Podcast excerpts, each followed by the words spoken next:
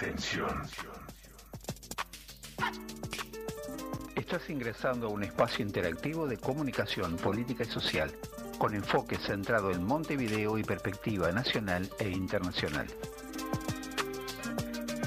La invitación es a que nos acompañes a compartir una hora de noticias, entrevistas, comentarios, análisis y opiniones. Un encare distinto para tu información, comprometido, tomando partido por la vida y nuestra gente. De ahora en más, no mires para el costado. Quédate en nuestra sintonía y sumemos comunicación a este tiempo de cambios. Construyamos el futuro conociendo, entendiendo y modificando las cosas que pasan. Conducen Adrián Moitiño, Susana Silva y Daniel Almeida.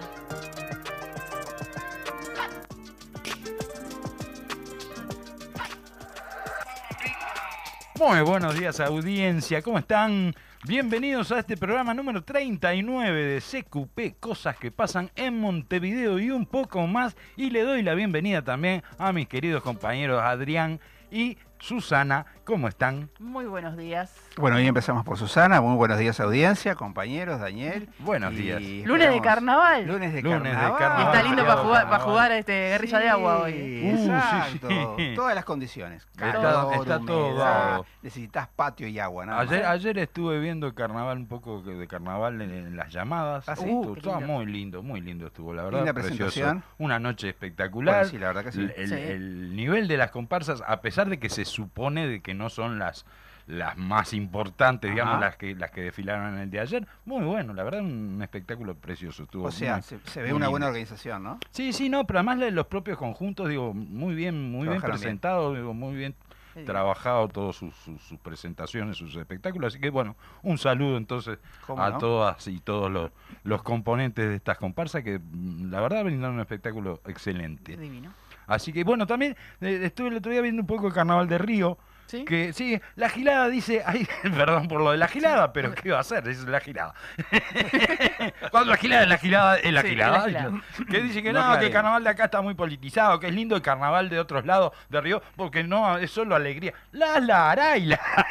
En el carnaval de Río también hay palo político por doquier, Ah, digo, es- no, no, pero es lógico, Y se es, recordaron. es la esencia del carnaval. El, La, el- la, la, el la, palo la, la, político. la, la. Exacto, ¿No? el araleo que le el araleo de todo se dice y nada se explica. Exactamente. Y bueno, y, y- y en esta onda de carnaval vamos a seguir con lo que comenzamos la semana pasada, que Hacemos- es en, en, en esta hacemos primera un popurrí. parte hacemos un popurrí de actualidad. Bien. este, que en esta ocasión el equipo creativo dio en llamarlo Cosas de Orientales. Oh, Así que bueno, vamos a ver de qué se trata. Muy bien. Bueno, Bueno, el pasado sábado 10 de febrero, por segunda vez, Cosi dirigió un saludo por su año nuevo al pueblo chino y a su comunidad en Uruguay, hablando en mandarín. ¡Opa! La intendente había realizado un gesto similar en el 2023 tras meses de aprender el idioma. Ahí va. Bueno, pero en este año 2024, para nosotros, que en realidad ahora es el inicio del 4722, Opa. bajo el signo del dragón para la cultura china, en el mensaje que, que en la red X, ex Twitter,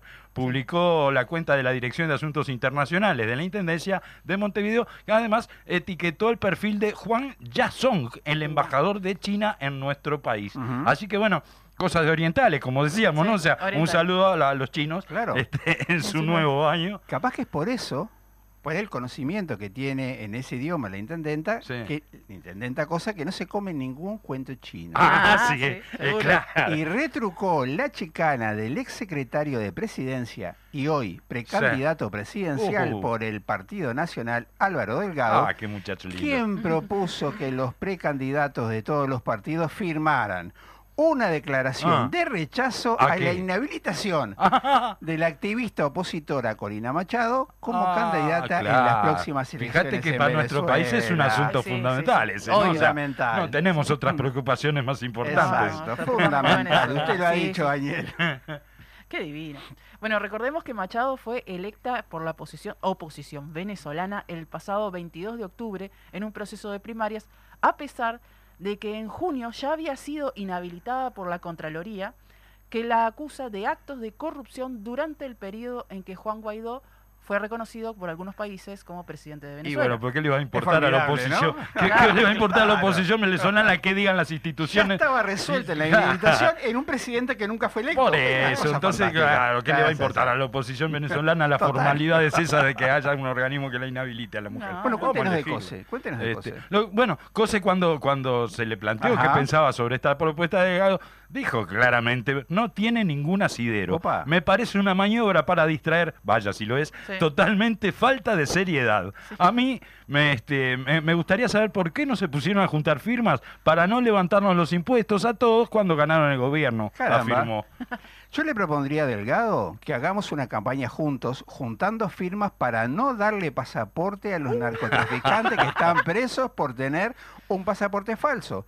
Esa es mi opinión, dijo la precandidata. Perfecto, perfecto. Bueno, ya que estamos, nuestra sugerencia es que, como a Delgado le gusta afirmar por asuntos que suceden en otro país, Ajá. primero estampe su rúbrica en la papeleta, esa, esa papeleta que andamos repartiendo y, y- llevando a todos lados, en apoyo al plebiscito por la modificación del régimen previsional para corregir algunos de los perjuicios que el partido que integra y sus socios le produjeron al pueblo trabajador de aquí, de nuestro propio país, a los, las y los orientales, Ajá, ¿verdad? Sí, claro. con la reforma digamos. jubilatoria regresiva que aprobaron. Así que bueno, ya que estamos con cosas de orientales, esta sería otra que estaría buena que, apoyara con su temblar, ¿no? firma, Eh, delgadito. sí. Bueno, Exactamente. Bueno, yendo a otro tema bien oriental, ayer Mm. tuvo lugar el acto de celebración del aniversario número 53 del Frente Amplio, Qué bueno. Que a su vez marcó el inicio oficial de la campaña electoral de nuestra fuerza política, ¿no? Bien, bien, bien. El evento se llevó a cabo en el balneario rochense La Paloma y contó, además de con una masiva concurrencia, un espectáculo musical y la oratoria del alcalde Frente Amplista de esa localidad, la presidenta de la departamental de Rocha del Frente Amplio, los tres precandidatos y la precandidata hacia las elecciones internas en junio y el presidente del Frente Amplio dando formalmente el primer paso en la campaña que, que auguramos será el camino hacia el próximo gobierno Frente Amplista. Exactamente, es así. Y bueno, este, desde aquí entonces, ya lo hicimos la semana pasada, Sí. que nuestro programa fue justo el día del aniversario, Sí. pero bueno, en fin, este, a- de- volvemos a saludar el acto en este caso, Exacto. que estuvo impresionante la Sí. concurrencia. Sí, sí. Yo ya leo, tenía las entradas para la llamada, o sea que me Sí. disculpen los Eh. compañeros y compañeras, pero bueno, este, ya, ya tenía... con mucho entusiasmo arrancaron desde temprano en la mañana, muchos pero estuvo, 12 sí, sí, ómnibus una caravana, Montevideo, una caravana impresionante y bueno, las imágenes que vi Sí, eh, sí, sí. en la transmisión de Frente Amplio TV por, por YouTube, este, las imágenes que vi daban cuenta de una, una concurrencia Y imágenes que se pueden consultar, que están, ¿no? No por son, supuesto, digamos, no, no, este, no, algo no que- se, no se fuman, están ahí y el que tenga dudas Claro. que haga la No prueba. es con un programa de inteligencia artificial, va, es no. Como decía la Exacto. canción, la vieja canción, ¿no? Y el que no lo crea, que haga la prueba. Es como No nos estamos, eh, moverán. poéticos con la época de, de otras este, Reminiscencias letras, del pasado, Cosas, exactamente. cosas de orientales. Cosas de oriental, cosas ¿y qué más orientales. cosa de oriental que la campaña del Frente Amplista, Sí. verdad? Esto, esto realmente nos, nos pone ya este, como, como en alerta y en actividad, digo, para, para, Sí. para dar nuestro mayor esfuerzo. orientales, la recolección de firmas que, que Ni que apunta a ser justamente después de abril, cuando lleguemos a las 500.000 La- la- firmas, una consulta popular. La, la, la campaña de la gente, ¿no? como, La dice, campaña ¿verdad? de la Este, gente. que, que realmente De digo, todos, no, no, hay- de los frente amplistas, no hay de todos en es general, en- porque aparte no es una cuestión de carácter frente amplista En ni definitiva, político. no hay, no, no, el. Frente Amplio no, no ha tomado una posición única en torno a esto, digo, o sea que no hay ningún partido este, Planteó su momento la libertad de acción, ¿no? Por Sí, eso, los, entonces, los sí, muros, eh, los muros están firmados surgió- por Brigada del Pueblo. Exacto, Claramente surgió en el movimiento sindical, se, se- a, a lo que se sumó todo el resto de la intersocial, digamos, el PCNT fue rodeado enseguida por el FUGBAN, por la, Sí. por la FEU, por, por las organizaciones feministas, o sea, este, por, por todo lo que integra la intersocial y, y- y eso es lo que está llevando adelante la campaña, con el apoyo de algunas organizaciones Claro. políticas dentro del Frente Amplio, por ejemplo, el Partido Comunista, el Partido Socialista, digo, y- algunos otros más, que perdonen, pero no, No retengo bien. ahora, pero de verdad, este, y, pero básicamente lleva adelante por los movimientos sociales. Entonces sí, es una campaña de la gente eh, y bien oriental, porque lo que lo que Porque lo que es justo pretende, es justo. Pero además lo que pretende es que Claro. sean los propios orientales y las orientales las que definan este tema que es tan importante para para, para la población en general, que sea definido por la gente y no por una coalición como, como la reforma Sí. esta que tenemos hoy en vigencia, digo, por una coalición en donde hubo negociaciones y, y- y entre turbias y, y- y- Sí. y embromadas, digo, de todo tipo, ¿no? Te cambio figuritas de esta por esta, vos me votás esto, Vos yo te voto esto, lo yo te voto otro. otro. Fue bastante embromado, digo, resolver un tema tan tan neurálgico, tan central para la gente, este, así, entre gallos y medianoche. mucho- fue mucho más dura la presentación original, la primera formulación de la ley y regresiva Sí, respecto lo al cual pueblo. no quiere decir que esta fue un proceso muy largo, claro. No, y fue un proceso muy largo Sí. que se dio la, la- la batalla democrática en el Parlamento. que en definitiva, digo, lo, lo que queda mm, es regresivo y, y perjudicial para, para la enorme mayoría de la gente, lo que Y quedó, el ¿verdad? futuro de los trabajadores, ¿no? Así que, bueno, vamos a, a, a seguir, a seguir laburando también en eso, digo, ¿no? ¿Cómo no? Eh, más allá de que, como dijimos hace un rato, digo, ya estamos insertos en la campaña electoral propiamente dicha, no, no, no va a ser la primera vez, digo, por lo menos en, en lo personal y, y- y sé que en cuanto a mis compañeras y compañeros, Suerte. de que estemos en dos actividades a la vez, en Sin dos frentes, digo, trabajando este, tranquila y, y dura, pero tranquilamente, que ¿viste? podamos Así que, participar democráticamente y en, este, en Exactamente. este sistema democrático. ¿no? Una pregunta tengo para hacer. Dime. que viene ¿A mí? Sí, usted. bueno, a en ver. particular. Eh, basada en los conocimientos que usted tiene de carnaval, de Ah, su trayectoria carnavalera que no es poca, No, por favor, para nada, no, no. ¿alguna recomendación que nos pueda hacer de lo que ha podido ver hasta ahora? Bueno. eh, ¿Ensayos eh, previos mi, o mi recomendación siempre es, porque es lo que yo trato de hacer, otras? ver todo. Sí. Ver todo, porque todo es digno de verse, de verdad. Bien, Ahí, es una y- buena y- recomendación. Y lo de y lo de cuál está mejor o peor depende de los gustos de cada uno. O sea que lo que yo puedo decir que me gustó a mí no necesariamente coincide con lo que le pueda gustar a otras personas. Así que de verdad siempre mi recomendación es disfrutar del carnaval en toda su, su, y en todo el proceso, porque en su extensión, porque eh, de verdad, para, para quienes nos gusta y para quienes Claro, amamos el carnaval, sí. es un placer y un disfrute ver cada actuación, digo, lo- incluso lo que vos decías, ir a los ensayos, digo, ver, ver los procesos de cómo se va el proceso, puliendo y cómo se va armando Cómo se va eh, un mejorando la espectáculo. calidad del espectáculo, ¿no? Al Totalmente. final, la verdad que es disfrutable. Que es, un, que es un trabajo, un esfuerzo enorme Sí, para, claro. para Sí, quienes claro. integran este, los conjuntos, ¿verdad? Digo, Porque no es son solo lo- meses. Los, que se ve, sino todos los que están atrás apoyando. Meses ¿no? El enteros maquillaje, de trabajo. Sí. Sí, claro. Una calidad no. impresionante. Ah, ni que hablar ¿no? que atrás de cada conjunto hay un equipo de gente que no normalmente digo no no es tan conocida. Algunos sí, digo porque son Sí, sí. destacadísimos, digo, ¿no? Algunos Sin de los duda. técnicos que y algunos y algunas Sí. de, este, de las de las personas que, que- que integran los equipos técnicos son súper reconocidos por, por su Mm. trabajo, ¿no? Sí. Este, pero bueno, hay mucha gente anónima también en eso, digo que que son fundamentales para el armado de cualquier espectáculo, ¿verdad? Y ni que hablar de quienes integran los conjuntos desde, desde lo artístico, subiéndose al escenario, digo que son un trabajo de meses, un trabajo serio, digo, sí, más sí, allá sí. de que carnaval pueda ser broma y alegría y demás, es un trabajo muy serio el de preparar un espectáculo durante meses, eh, un- un- eh, valga la redundancia, muy trabajoso Ajá. ese trabajo, ¿verdad? O sea, Sí. no es, no es, no es changa, digamos. No es Y volviendo a que- las, a las llamadas, este, la comparsa 40 1080 fue la ganadora del desfile de llamadas Mira, de este año. muy bien, Ah, felicitaciones entonces. Y ya se llevó a cabo el operativo de limpieza por el desfile de Sí, llamadas. sí, eso es inmediato Sí. siempre. Va- Más de 200, 200 contenedores en total se instalaron en todo- ah, a lo largo de todo este Isla de Flores. los así. trabajadores y las trabajadoras de la Intendencia al Sí, firme. Como todos los, los- los compañeros de convivencia, compañeros y compañeras de convivencia ciudadana, que también se encargaron de la parte organizativa.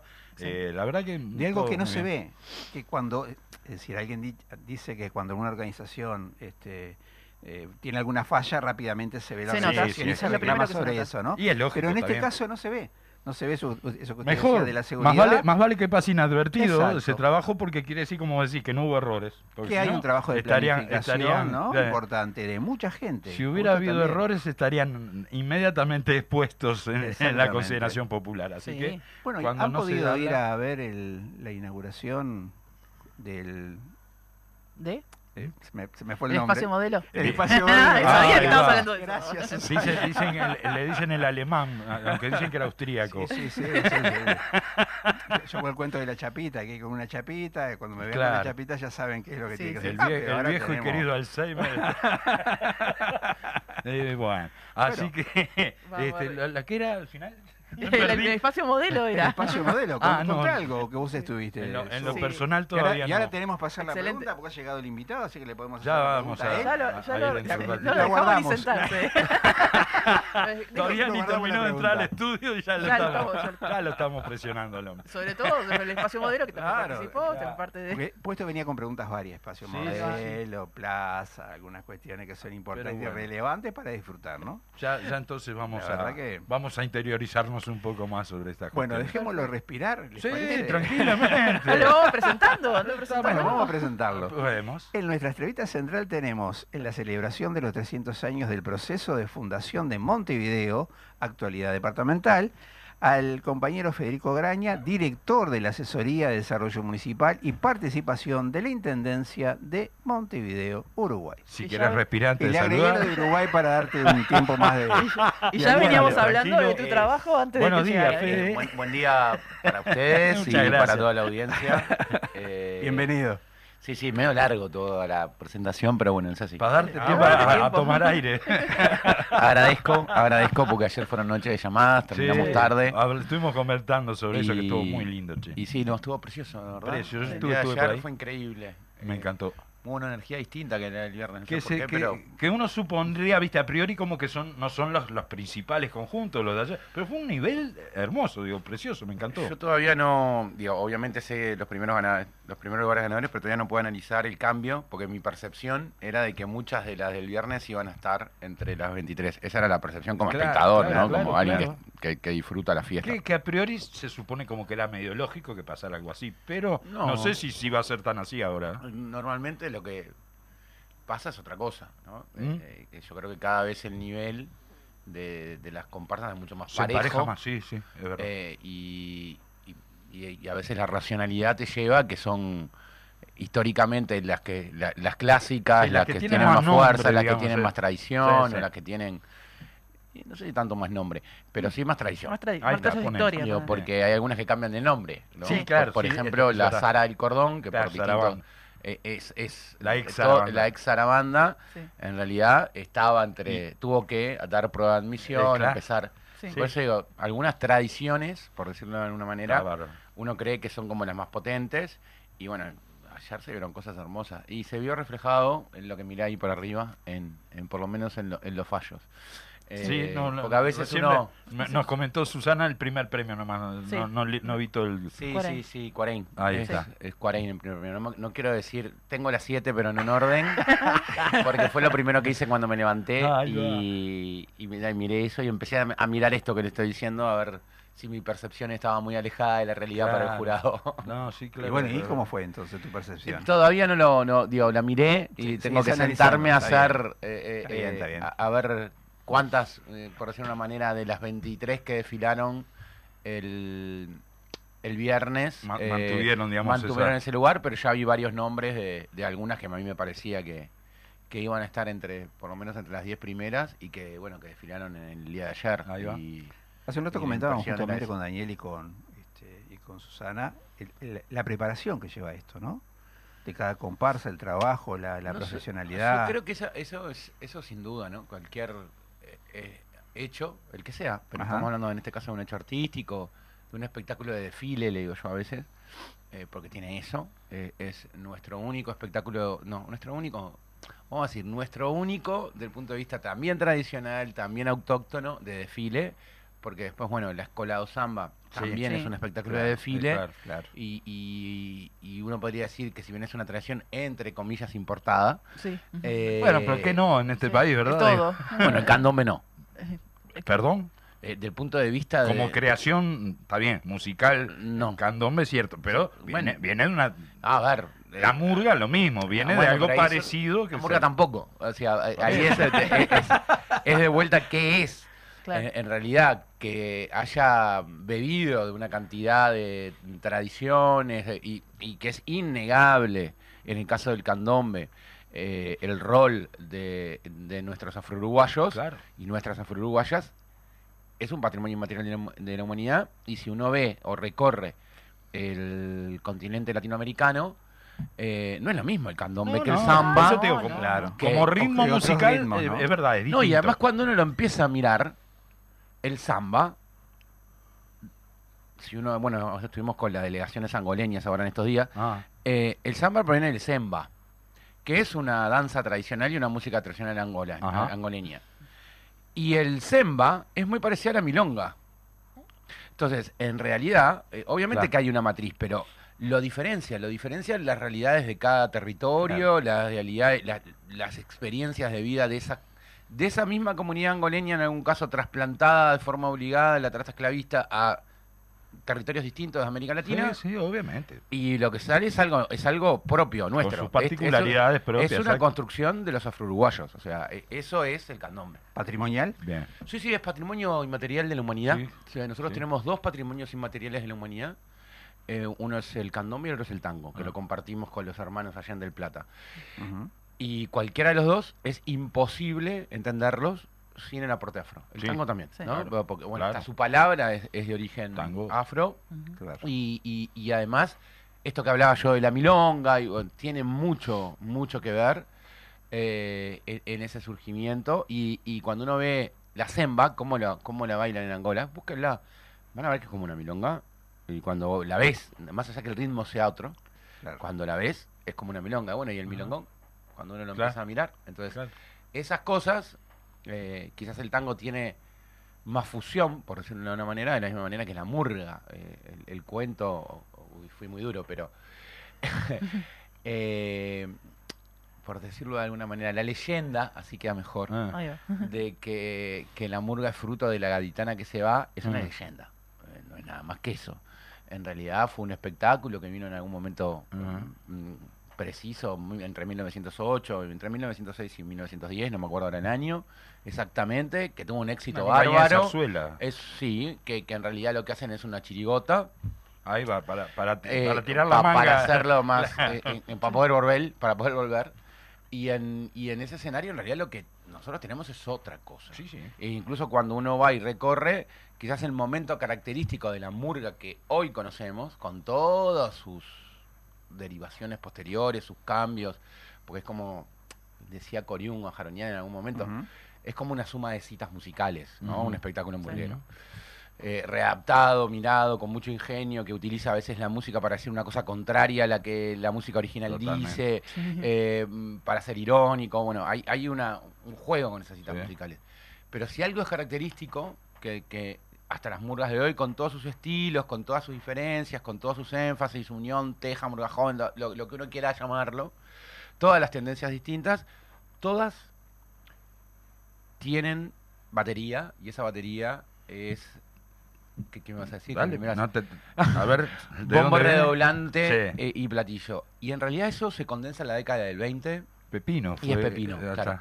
Y, y, en, y en ese escenario eh, uno ve, por eso es una construcción. Sí, no, claro. no- y es nuestra. eh, Está bien. que obviamente dialoga con el puerto de Cádiz, sin Sí. duda. Yo un poco Pero para, también para no dialoga- contraste a, a la, a la escuela de Osama, digo, Y- que también es, es cierto, es y ta- también, da- también dialoga también dialoga con muchísimo, muchísimo, eh, que a veces no lo vemos, con, bueno, con el sur de Italia, eh, sobre todo con las zonas donde de- uno podría decir que hubo una presencia de, de árabe. Ah, ah, vos Sí, estás por, bien las zonas, decís vos, por las zonas ocupadas por Está el bien, Islam, que son sí. el sur de Italia en su momento, Claro. eh, bueno, los cinco o seis siglos que la península ibérica estuvo ocupada eh, Por eh, los moros. por los moros, así que son un montón.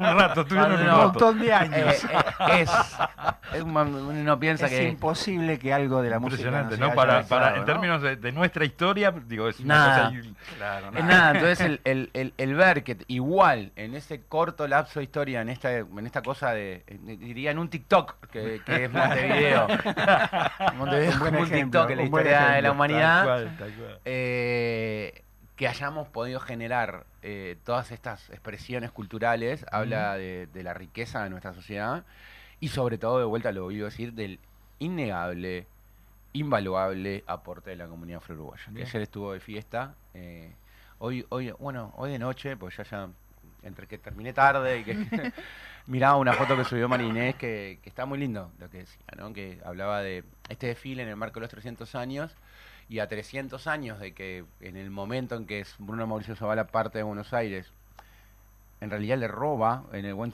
en el mal sentido, Sí. le da la orden a una empresa mercantil que esa empresa mercantil es una empresa, era una empresa de trata esclavista inglesa, de que los dos buques con los que llega la Bahía de Montevideo, llega con cuatro, dos pequeños buques de la Armada Española, y para poder llegar y enfrentar a, a la ocupación portuguesa, que se va un día antes, eh, el 19 de enero, eh, pide, pre- pide prestado, o en realidad obliga a esta compañía a, a, bueno, a a- a ir hasta, a- hasta Montevideo. Sí. Incluso es uno de estos barcos en el que va el. ¿Cómo es que se llama? El perito. Yo diría el perito hoy, pero no, no es un perito. Bueno, quien controlaba el puerto de, de Buenos Aires, que los barcos antes de entrar al puerto de Buenos Aires paraban en la bahía de Montevideo. Y, y- y era él, eh, la persona que iba hasta, hasta donde estaba el barco para práctico. controlar el práctico. Bordo. Me salía perito. El práctico era él el que iba hasta ahí Ajá. y bueno, autorizaba el ingreso o no. Es ese práctico que también dejaba a los barcos ahí y después volvía, Claro, ¿no? Para controlar. Eh, Sobre todo, esta foto es importante porque en realidad lo hacía porque vos tenías en la, la colonia del Sacramento del Imperio Portugués en el trayecto. Entonces, el Claro. contrabando entre imperios, eh, y ahí eran tres imperios, por Sí, faltaba sí, uno. no. El inglés, eh, ¿no? El- No el- había el- escasez de eso. Que era, que era emergente además en ese momento en comparación con los otros dos, que eran mucho más potentes. Eh, en, en realidad lo que, lo que sucedía era ese control aduanero, aunque. Sí, claro. y es ese control aduanero el que cuando llega a la Vía de Montevideo ve y vuelve a, a Buenos Aires a advertir la Zavala de la situación. Y el hombre, que siempre fue medio lento, se toma unos 25 días para... Ah, para- pensar qué hacer. Parece Sí. que sí que se la. Pero parece que lo culminó el rey en su Y el, momento. y el hombre parece que se las pisaba. es leyenda. digamos, o sea. eh, no, no es leyenda, no es leyenda. No, no, no. En, en, en- bueno, en una de estas notas que hubo sobre la discusión no discusión, como Sí. digo yo, en algunos ámbitos, de más y además con su ironía clásica, eh, lo cuenta mejor que uno, ¿no? Eh, que en realidad les dice que prescindirá de, de sus servicios casi, ¿no? No, no Sí, en estos sí. términos. Claro. O, pero- o fundás un- algo ahí Y, o te vas a la y eso se lo dice ya por tercera vez en, en noviembre, en, sí, en noviembre o los primeros días de diciembre. O sea, a él le llega más o menos en- con 15 días de diferencia la noticia, obviamente porque no había WhatsApp. Claro, claro. El- la- las cartas reales duraban meses en llegar esas órdenes a- a- al Río de la Plata. Y bueno, se- y coincide más o menos la llegada de la carta del rey eh, eh, con eh, la situación poquitos daba días en el- después de lo de, de lo de Portugal. Pero en Claro. realidad esto viene de Ya antes. estaba. pre- claro. Venía con el gobernador anterior. El, gobernador el gobernador anterior fallece más o menos entre 1715 y 1716. Ahí es cuando se suma, en el 17 asume Zavala. Y ya cuando le asume, orden. ah, ya cuando asume le dice, vos asumís, Ahí pero va. tenés que fundar una cosa acá en Montevideo, la- y, y en Montevideo Maldonado le, le- le exige Claro. como, ah, como, como obligación del gobernador en representación del rey, ¿no? Claro. Porque lo que hace es representar Claro, al rey. Entonces, esas, esas, esas cosas se fueron dando como que no pasaba y después hay Y en el algunas... 23, al fin del 23, es que los, los portugueses Hay- intentan Sí, sí, establecerse. ellos ¿no? se establecen en diciembre del 23. Ahí va. Ellos eh, ya estaban establecidos en la colonia, son expulsados de la colonia en un momento, después con el Tratado de Utrecht vuelven a recuperar la colonia eh, y ahí uno ve el las tensiones europeas, cómo se, también se desarrollaban en este Claro. continente, ten- teniendo en cuenta los acuerdos. Recupera la colonia a cambio de que España recupere otros territorios en, en- en- en algún espacio Un- de ese vasto imperio, ¿no? Porque cuando uno mira el imperio español, tanto como el portugués, no es solo América, es Asia, es, es África. Claro. Sí. Un poco, un poco en esta, en ese sentido de, de la discusión no discusión que vos decías, este, una cosa que hoy debería haber cambiado es la visión en cuanto a que Montevideo se funda cuando se establecen pobladores, ¿verdad? Y en el 24 se establecen pobladores que son que justamente las personas discusión- esclavizadas y, lo- y los indígenas que vienen a trabajar acá. Lo que pasa es que, claro, en otro momento de la historia no eran consideradas personas, digamos. No te quiero interrumpir, No, no, pero digo, un poco... pero ya fue. La- la- está bien. yo creo digo, que la- es interesante esa cuestión de la clase, digo, ¿no? discusión ya fue. Digo, cuando digo ya fue, Sí, es está bien, fue. está bien, O sea, está bien. Cuando vos tenés que la academia en bloque plantea en, en temas complejos como son la historia, la historia es un tema de permanente duda, discusión. sí, claro. Como y, cualquier y- ciencia. y es muy difícil llegar. eh, sí- pero la historia es más difícil para llegar a Claro, un acuerdo. eh, no porque sea más compleja, sino porque no es, matemática hay no es Claro, hay cosas que Hay eh, no es física, no, eh, el, el poder establecer a través de un método como el histórico. Mm. Eh, en, un momento, por qué, cuáles son las fuentes que, que sepan y que se haga un acuerdo, que es un proceso del 24 al 30, ya está, ya lo dijeron, lo sí. dijeron en todos lados que le pidieron. Entonces, el, el volver a, a- a di- discutir, ¿no? A, a habilitar este espacio, yo creo que ya fue. Eh, y, y en realidad pasó por adelante, por un lado, la academia y pasó para adelante el respaldo de la gente. ¿No? Sí, Digo, eso ni que hablar. en- ayer, digo, el primer, la primera foto es la foto de lo que fue la celebración, las dos celebraciones, tanto en el cerro como, como en el centro de Montevideo. Un disparate de gente, la alegría de la gente en el proceso de la celebración. Y después la, la empezás a ver ahora en cuentagotas en todos lados. Bueno. La ves en las murgas, en los. eh, más allá de los chistes. Sí, la no, ironía y que, es- que es toman en cuenta parte de esto, ¿no? de, bueno la- de- también, de- de está este debate que estuvo, pero lo ves en los espectáculos ayer de las comparsas y el viernes de las comparsas. Bueno, quien gana hace un espectáculo central de los 300 años de. Montevideo. Claro. Eh, varias comparsas hacen referencia a los 300 años de Montevideo, Sí, sí, sí. al aporte. Ya está. Sí, sí, Sí. No, está bien. No, un poco, un, poco lo, lo que yo decía, un poco a raíz de lo que vos contabas de, de- del aporte de, la No, población esclavizada, digo, de, los afro. Por ejemplo, las fuentes historiográficas hoy lo que dicen es, o lo que uno ve con distintas lecturas, yo lo, lo ponía por ejemplo en algunas, prefiero discutir sobre esto, sobre cómo analizar los hechos históricos desde perspectivas distintas cuando uno mira de manera distinta, cuando el dato ya estaba ahí. Mm, claro, ahí está. Exacto. Eh, en, en las actas, que no son las actas, en los diarios, en los supuestos diarios de Bruno Mauricio Zavala, porque también es una persona que doscientos y pico años después escribe el diario, o sea, ¿no? en, en- en- en algunos de estos, o sea, transcribe y sí. vos tenés que dar fe que lo que transcribió Es es, cierto, fiel, es ¿no? cierto, ¿no? Sí. Usando esa misma transcripción eh, y, y- y algunas actas de, del Cabildo de Buenos Aires, lo que dicen es lo que decía yo, que eh, hubo cuatro barcos que llegaron, le dan los nombres, Ajá. la capitana, no me acuerdo cómo se llamaba sí. la otra, el, eh, y bueno, y esto, el San Quintín y el otro no me acuerdo, ¿no? El San Quintín y el, y el, y el otro que no me acuerdo son los dos barcos ingleses. San Quentin, no Quintín. Bueno. Y en realidad decía trata esclavista, nada más. O sea, barcos, eh, eh, barcos esclavos. Ajá. Y yo no me acuerdo que me, me insistieran mucho con esto. Y en realidad hay un historiador uruguayo que, que, bueno, que ahora es eh, profesor hace años de, de la Universidad de California, de, de la UCLA, y que bueno, que su tesis de grado y en realidad todo su desarrollo académico es sobre la esclavitud, Ahí va. eh, que es Alex Borucki. Y Alex hace en sus últimos artículos la profundidad de análisis sobre el tráfico esclavista, en realidad lo que termina diciendo en, algún- en- es que es muy difícil entender el Río de la Plata y su existencia sin el tráfico esclavista. Claro, claro. O sea, que en realidad es el proceso del tráfico esclavista. La necesidad de que esa mercancía, como eran consideradas Sí. esas personas con ese crimen de lesa humanidad que fue la esclavitud, Sí. llegaran al Alto Perú. Y que fue que llegaran, que Era, llegaran era el factor comercial más que, importante. que llegaran, que llegaran vivos Sí. y que llegaran en tiempo y forma, Ajá. Claro. dar toda la vuelta por el estrecho Magallanes del Claro. Pacífico era mucho más difícil. Claro.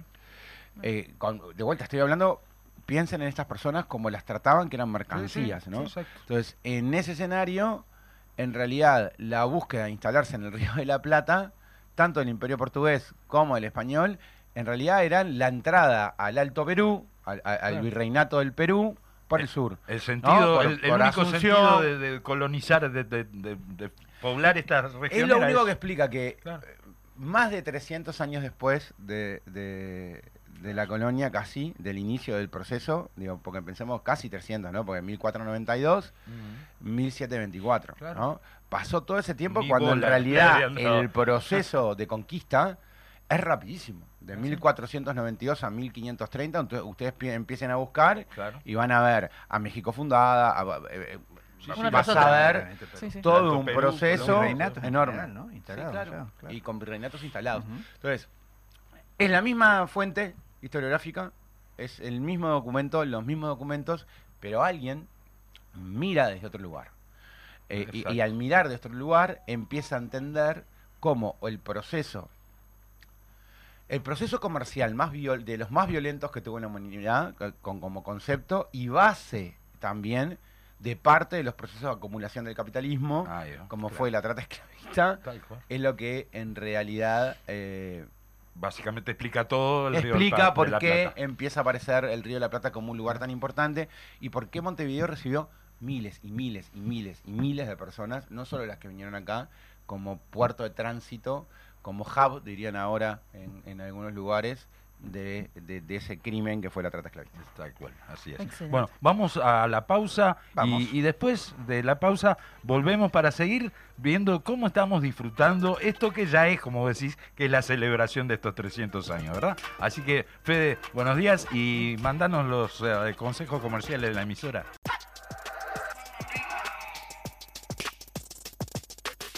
Bueno, ya estamos de nuevo entonces con la segunda parte del programa y bueno, terminábamos el anterior bloque que digamos prometiéndole a la audiencia que vamos a seguir conversando con Federico Graña sobre eh, la celebración, esto que ya es un hecho, que es la celebración de los 300 años de este proceso fundacional de Montevideo, que ya eh, tuvo su inicio, ¿verdad? No hace mucho con, con unos espectáculos maravillosos Sí. en el cerro y en, y en, digamos, la zona céntrica de Montevideo. Sí, sí, tuvo su inicio, podríamos decir que empezó antes, Sí. Mm. Eh, incluso eh, el historiador de la frega dice que la mejor forma de decir que empezó fue el cuando el ven- en realidad hasta el 23 de diciembre estuvo puesta la Gran Vía eh, mm, por el Teatro Solís, que también le hace una guiñada eh, al texto, el texto se modifica, la obra se modifica y le hace una guiñada al cumpleaños de, de- de Montevideo, eh, que, que es algo muy inteligente, trabajado tanto por, por los, por los dos elencos de, de la Intendencia, que, que realmente fue un muy buen espectáculo. Pero también yo, devolviéndole ese gesto, podría decir que se inició con la primera pu- publicación del, bueno, con la publicación del primer fascículo de nuestra Montevideo, Bien. que, que, bueno, que versa sobre imaginario, sobre el imaginario de la ciudad, que, que estuvo a cargo del profesor Nicolás Dufo. Y bueno, ahora en estos días, eh, antes de fines de febrero, estamos eh, en- con el segundo, que es con Ana Frega a la cabeza sobre los orígenes de Montevideo. eh, y así sucesivamente los más de 15 fascículos que vamos a estar más o menos uno por mes eh, publicando, lo que cual para nosotros estamos muy contentos. Entonces, uno podría decir que empezó antes, o también podría decir que empezó antes con los seis barrios que ya trabajamos los talleres en el año pasado Claro. para rescatar la memoria de estos barrios eh, y, y, bueno, ir marcando algunas cosas de agenda. Y ahora ya empezamos con seis, ahora en febrero, con, con otros seis barrios, y ya empezamos a recibir las propuestas de los formularios que anunciamos. Digo el formulario, digo yo, pero nosotros dijimos, bueno, ¿cómo la gente puede participar? Le pusimos celebrar en tu barrio, y entonces la gente nos marca, bueno, ¿qué es lo que quiere celebrar? Ajá. a quién quiere, o qué, o a quién, o a qué, de vuelta, quiere Ajá. conmemorar. Claro, o sea, claro. es un club, es una personalidad en el barrio, Sí, sí, es sí, un lo- hecho Las, puntual. peculiariza- las Es- y peculiaridades bueno, de cada lugar, y ¿no? ya tenemos una cantidad de solicitudes de, o de clubes que cumplen X cantidad de Mm. años, normalmente números redondos, Claro. y, y que bueno, que la gente del club y del barrio está pidiendo como para generar eso, bueno, porque Claro. esos Un club- hecho histórico. Claro, y en realidad es Y parte de la identidad de cada parte lugar, de la ¿verdad? identidad de cada Ajá. lugar, ¿no? Es Sí. parte de la, de, la, de la construcción de nuestra ciudad, que es Mm. tan diversa como somos las y los montevideanos. O sea, Claro. cada marca que tiene o cada característica distinta que uno ve en un barrio de Montevideo es porque las personas, las organizaciones, por decirlo de una, una manera, y cuando hablo de organizaciones le doy un sentido muy amplio de la palabra, ¿no?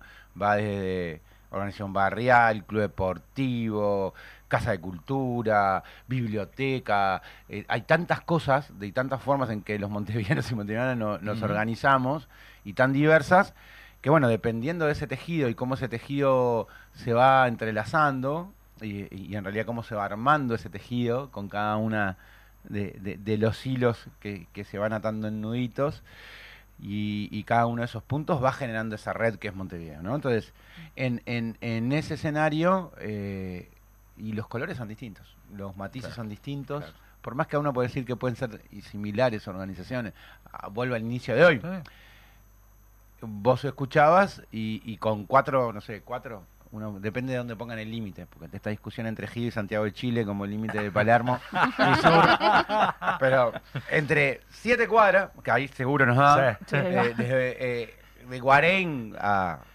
a donde quieran de Palermo, así no me y tenés dos toques totalmente distintos. Sí. Todo eso en memoria viva, ¿no? Y, y eso son siete- Construcciones siete cuadras de de- diferencia. claro, Entonces, claro. Como en un territorio mucho más amplio, no va a haber el buceo tiene su toque, el cordón tiene su toque. Ahora escuchamos algunos, yo escuché dije esto no es igual, es distinto. Eh, Ahora tenemos hasta Entonces, Malvin. entonces. eh, Ajá. entonces, en, en ese escenario, en, en esa forma de expresión, bueno, el, el que se celebre la diversidad de cada barrio, con sus propuestas, con, es parte también de ese eje. Después tenemos muchísimas cosas más que venimos construyendo y que se van a ir viendo a poco, que la intendenta irá eh, eh, anunciando. eh, y, y que bueno, que algunas ya las anunció. Ahora en el marco de esta llamada tuvimos esta visita de, una delegación angoleña, que también era un gesto tanto a la comunidad afro como a Angola, con parte del aporte de, de- Vos no sabías adelantado que, que eso iba a suceder. ¿Cómo estuvo? Contanos. Genial, perdón, estuvo bien, bien cortito, Sí. digo, estuvo muy bien, hubo un intercambio muy bueno, quedamos con una serie de acuerdos a desarrollar, obviamente ellos son representantes del gobierno nacional, porque vienen representantes de Cancillería, nos van a poner en contacto con gobiernos departamentales para poder, porque no ocupamos el lugar Claro. que no nos corresponde, para poder generar eh, acuerdos de hermanamiento, con, ah, con- sobre todo con las provincias de, de- de la costa atlántica, eh, que bueno, que es lo que Sí.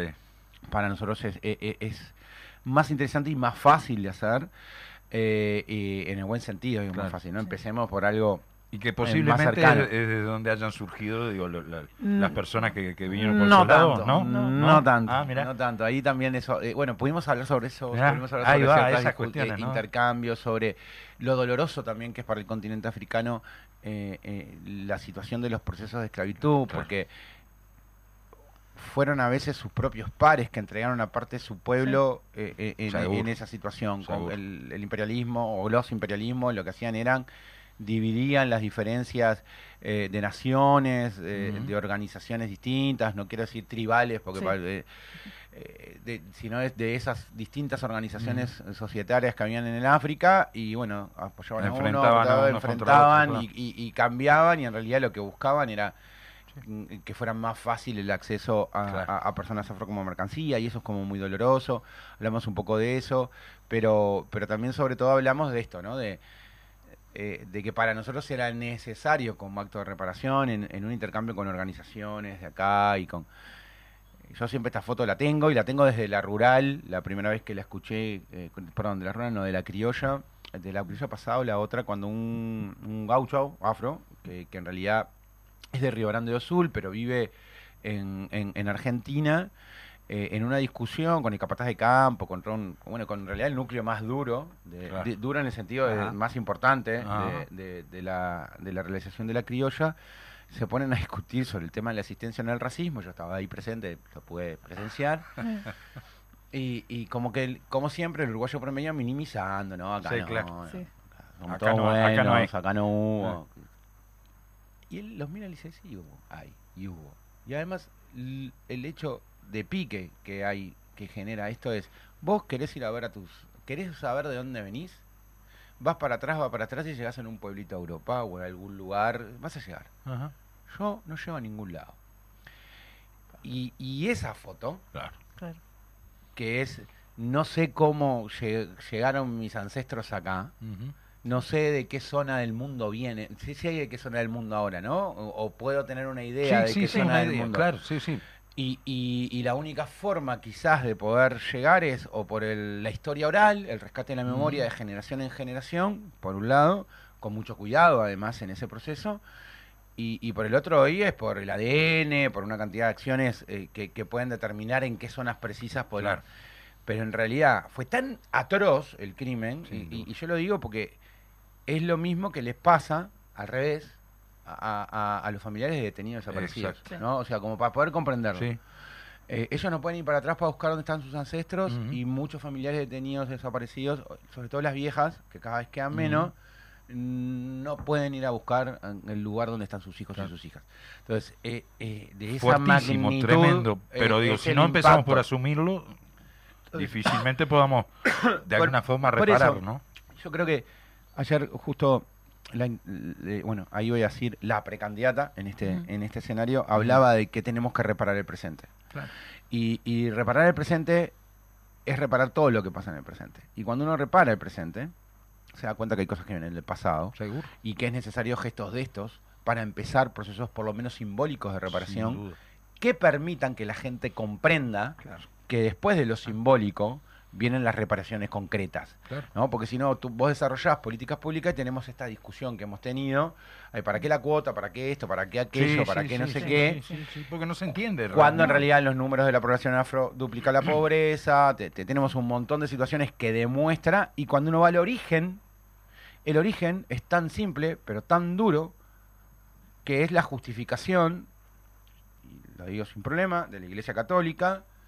Que es quien justifica la esclavitud, o sea, quien justifica moralmente Sí, la claro. esclavitud, Sí, sí. eh, quien deja que se comercie cuando define Porque- que las no personas afro no tenían alma. Exacto. Entonces, es ese no tener alma Exacto. que después justifica esa cosa del color distinto y que después vamos sumando y en realidad condensa, digo, porque podría haber, uno va hacia atrás en momentos históricos y hay siempre unas condiciones de superioridad Mm, de, sí. de un pueblo, de una civilización frente a otra. Sí, claro. Pero su está más atada a la construcción cultural y científica, esa superioridad, y a la Obvio. guerra, ¿no? O sea, Siempre. los esclavos anteriores eran personas derrotadas en un campo de batalla. Seguro, Sí, sí. seguro.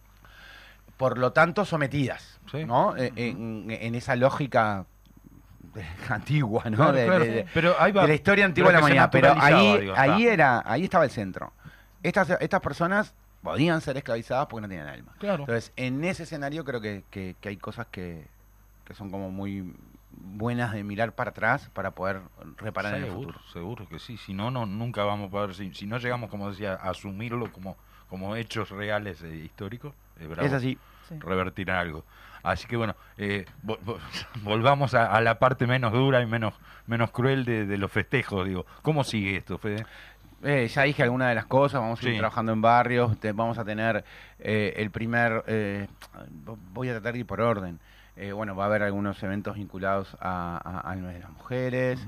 Ah, Eh, también usamos esos meses como forma de diálogo con la construcción de la ciudad, porque no estamos haciendo una reconstrucción de, estamos ahora parados en 1724 y, y- y vamos a poner a alguien, a, a poner, a traer unos indios tapes, bueno, no es eso no, no, no es la idea. sino es celebrar todo lo que es ese- la ciudad, eso, celebrarla toda Ahí durante va. sus 300 años. Hay muchos diálogos, hay algunas acciones que estamos pensando con el Comité Olímpico y con los vecinos de Malvin, Ah. porque se juntan los 100 años de la primera playa, plaza- La- el primer, primera medalla el primer que me- campeonato mundial uruguayo. eh, eh, se me juntó, eh, ahí va, la medalla olímpica con la Plaza de los Olímpicos, que también cumple 100 Claro, años, claro. porque fue construida hace 3, 4 meses después de, de- de- de que se ganara la medalla. Sí. Entonces, bueno, ahí tenés un diálogo. eh, bueno, no quiero aburrir con lo afro, pero seguimos. También va a haber No, un, claro. un- un primer festival de música afro con, con artistas que vienen del exterior. Ah.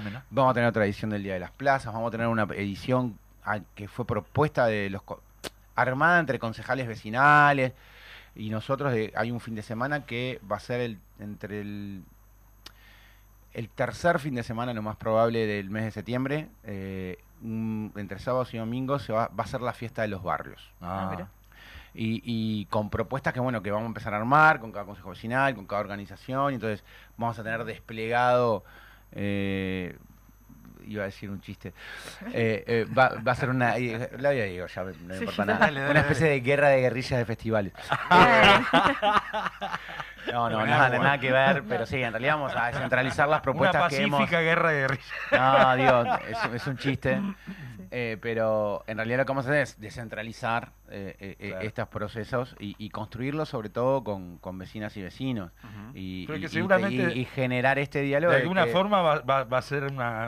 A ver qué, qué barrio supera al, Y- al Ah, otro, ¿no? Un su- poco. Yo no, no.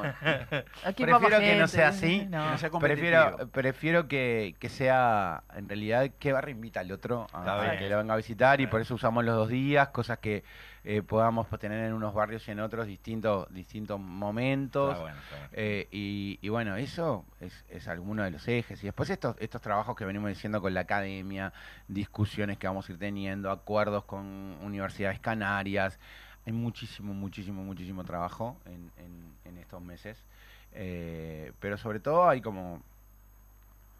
¿Cómo, cómo- cómo decirlo? Yo, lo que sentimos es el, el- el respaldo de, de muchos montevideanos y montevideanas y cómo se van metiendo en el proceso. Y cada vez aparecen más ideas y ahí uno te, se dan a veces me dan ganas de agarrar a Montevideo y decirlo, hace dos años venimos hablando de esto y ahora se te, Ahora Ahora se te ocurre la idea ahora. O sea, eh, y bueno, ahí tenés que tener la flexibilidad y- y- y que a veces es medio difícil de explicar porque uno si es precavido, si mira hacia el futuro, eh, bueno, yo el presupuesto, ya- uno de los presupuestos ya los tiene. Ajá. Entonces, claro. cuando a alguien se le ocurre Claro. la brillante idea dos días antes, y ¿De dónde sacas plata No, para hacer esa no solo de dónde sacas plata, No. cómo la implementás, cómo la haces, cómo... Toda la organización que requiere. eh, eh, igual hay que tener flexibilidad. Sí.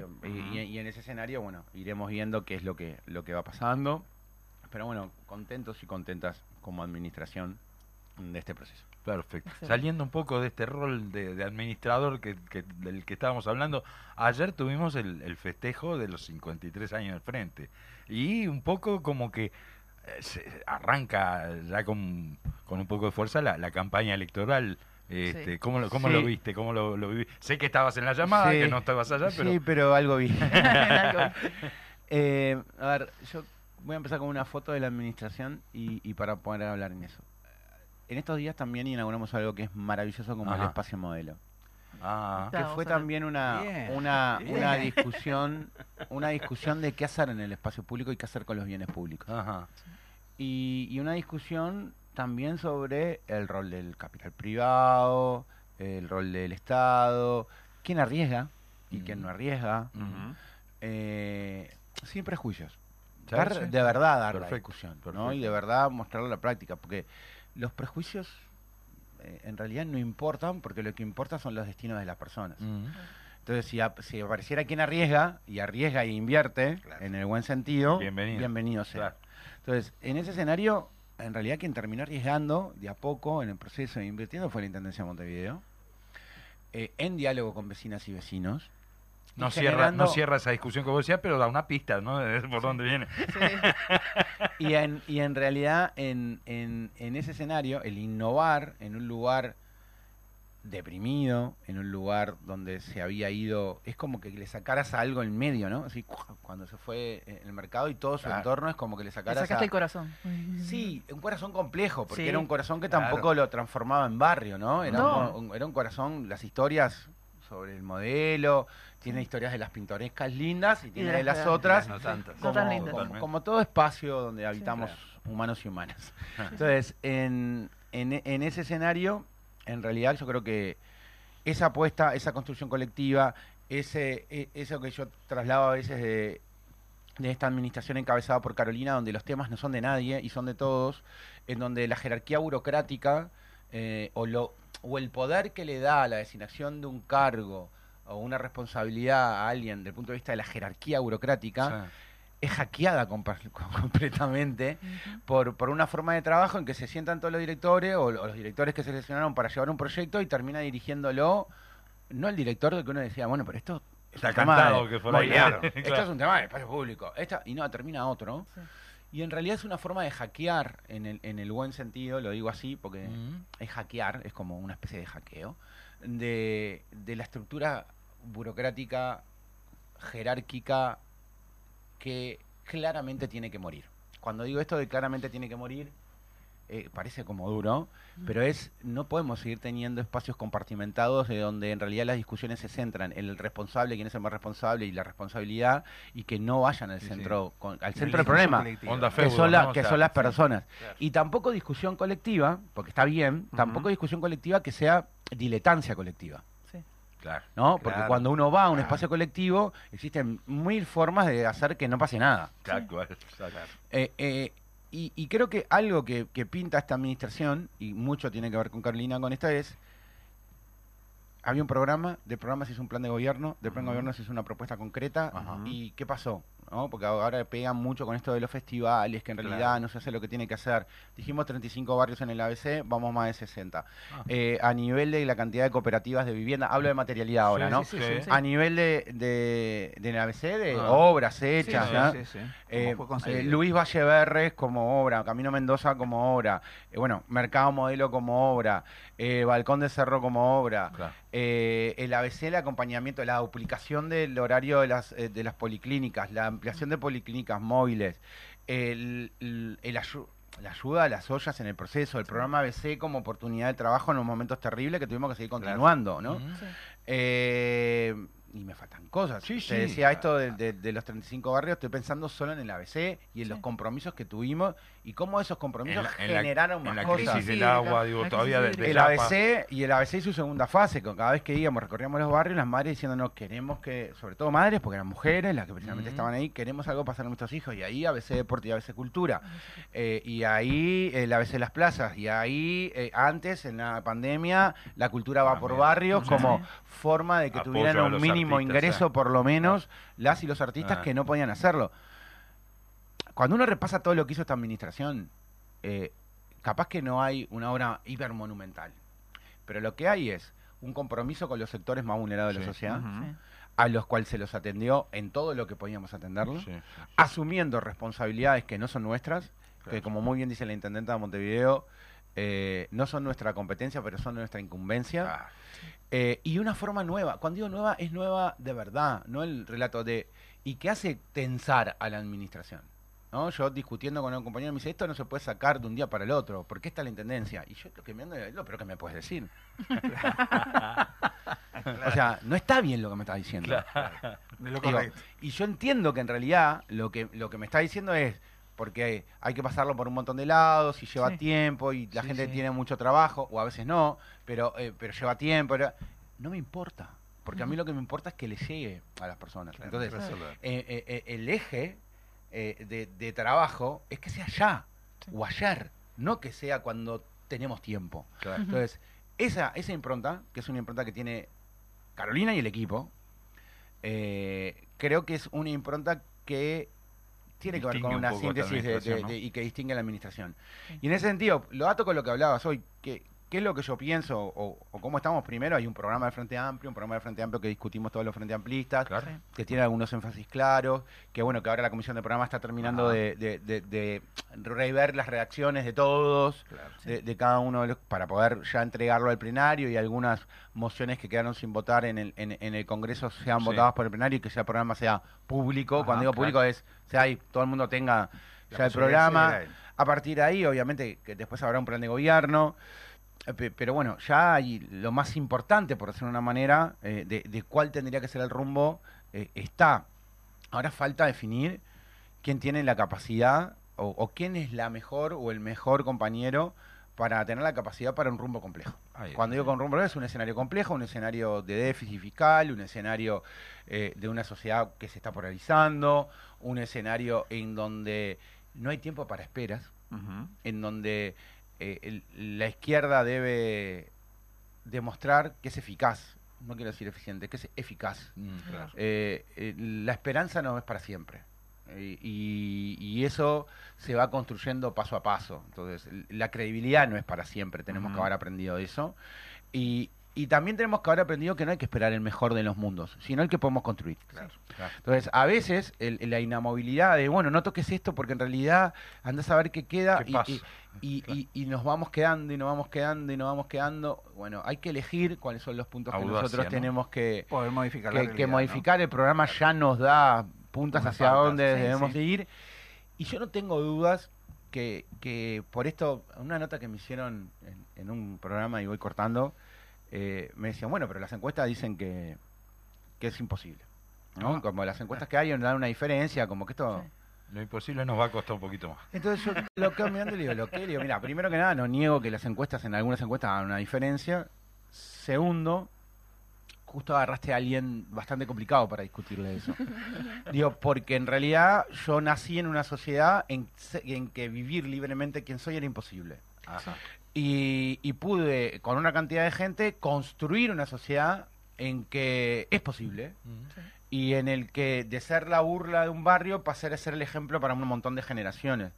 Y ese cambio es, ra- es- es muy radical. Yo ahora, hoy que ojalá que no se suspenda, y ojalá pueda ver los muchachos, ver a unos parodistas en una mm, parodia sobre el movimiento LGBT, cuando yo con a- adolescente, ni- niño, joven, más de 30 años abonaba el teatro de verano, y era el centro de la burla y era Claro. algo que yo amaba y que en realidad me mataba. Seguro, Sí. claro. Y me ponía en el lugar de lo anormal, lo amoral. Entonces yo le digo, a- mí esa no, no, no me asusta. Y, y- y ayer cuando la escu- escuché, el, el cierre de, de Carolina, creo que la invitación a que, primero porque tiene las condiciones, primero porque creo que puede dirigir equipos, Claro. primero porque Sí. tiene claro la interpretación del rumbo de, de ese programa ¿Para y la ir? firmeza que hay que tener para, para, para llevar adelante ese Ahí programa. está. Sí. Cuarto, porque nos invita a hacer historia. Digo, y, y hacer historia es pensar épicamente en cambiar la realidad y en dar un golpe y Claro. mover y mover hasta simbólicamente ciertas estructuras. Las raíces de los árboles. Lo cierro porque no estoy en una audición eh, que, naif. Acá puedo decir algunas cosas. ¿Cómo no? Por supuesto.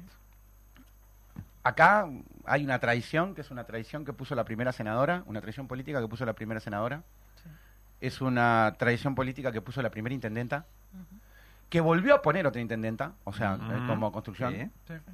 y que creo que tiene las condiciones para poner la primera presidenta del Uruguay, eh, y que esa construcción va a ser de, de- de cómo el- las y los frente amplistas salgamos a militar, a conquistar voto a voto, y, y, y sobre todo, como decía ayer Carolina, el trabajo empieza cuando volvamos. Ella decía, no, decía, cuando ganemos. Eh, El día que empecemos Eh, a eh, gobernar. no el trabajo ese recién empieza. Y creo que las y los frente amplistas tenemos que asumirlo. ¿no? Cuando digo tenemos que asumirlo es, más allá de la responsabilidad que tengamos, todas son responsabilidades porque es la construcción de un duda. país eh, distinto. Entonces Sí. ahí el comprometerse, el tratar de acompañar procesos, el, el, el dar los golpes necesarios, cuando digo golpes, quiero los cambios necesarios. Eh, y, y el asegurarlos creo que, que es lo mejor que nos puede pasar. Nos miran y yo No, sigo sí, nos quiere Sí. matar allá Sí, control, pero bueno. Hablando y estaba, hablando, estaba hablando. buenísimo esto, estaba lindísimo. Pero, pero estoy seguro de eso. Yo creo que, que si trabajamos bien, y sin dudas Carolina va a ser la, la próxima presidenta del Uruguay. Estamos de la acuerdo. ¿Cómo no? Fede, muchas gracias. No, Nico. gracias a por ustedes. venir. placer tenerte siempre por acá. Y bueno, Bueno, nos vamos despedimos. Nos estamos rápidamente. despidiendo ya. Gracias por escucharnos. Nos encontramos el próximo lunes. Hasta el próximo lunes. Hasta el próximo lunes.